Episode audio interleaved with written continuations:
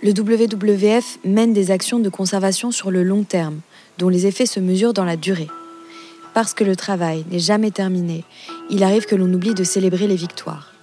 Pourtant, chaque avancée, même infime, demeure essentielle.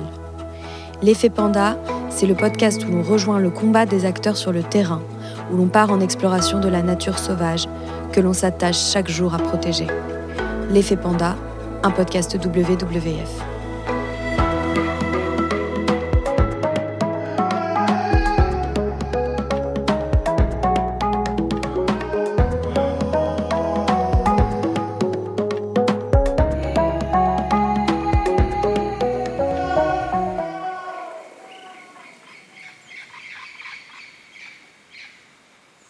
Pour approfondir le sujet ou pour soutenir le WWF France, rendez-vous sur wwf.fr.